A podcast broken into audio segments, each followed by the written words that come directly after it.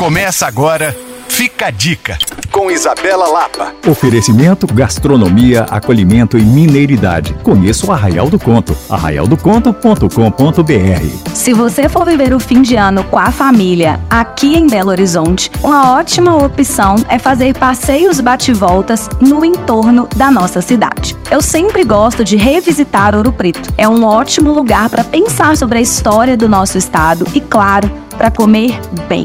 Por lá, você também tem a opção de conhecer Mariana, uma cidade repleta de charme e aconchego. Se quiser esticar um pouco mais o tempo de estrada, vale a pena conhecer o trabalho do Aleijadinho ali em Congonhas, uma cidade também bem aconchegante, com ótimos restaurantes e um museu muito moderno e bonito. Você vai gostar. Caso seja mais animado e queira esticar um tempo na estrada, Tiradentes, como sempre, é um lugar delicioso. Por lá, o ouro está na gastronomia e são muitos lugares para conhecer. A verdade é que o nosso estado é riquíssimo e se você pesquisar com carinho, vai encontrar grandes segredos e excelentes opções para que as suas férias sejam especiais. Para rever outras dicas, você pode me procurar no Coisas de Mineiro e também acessar alvoradafm.com.br/podcasts. Eu sou Isabela Lapa para Alvorada FM.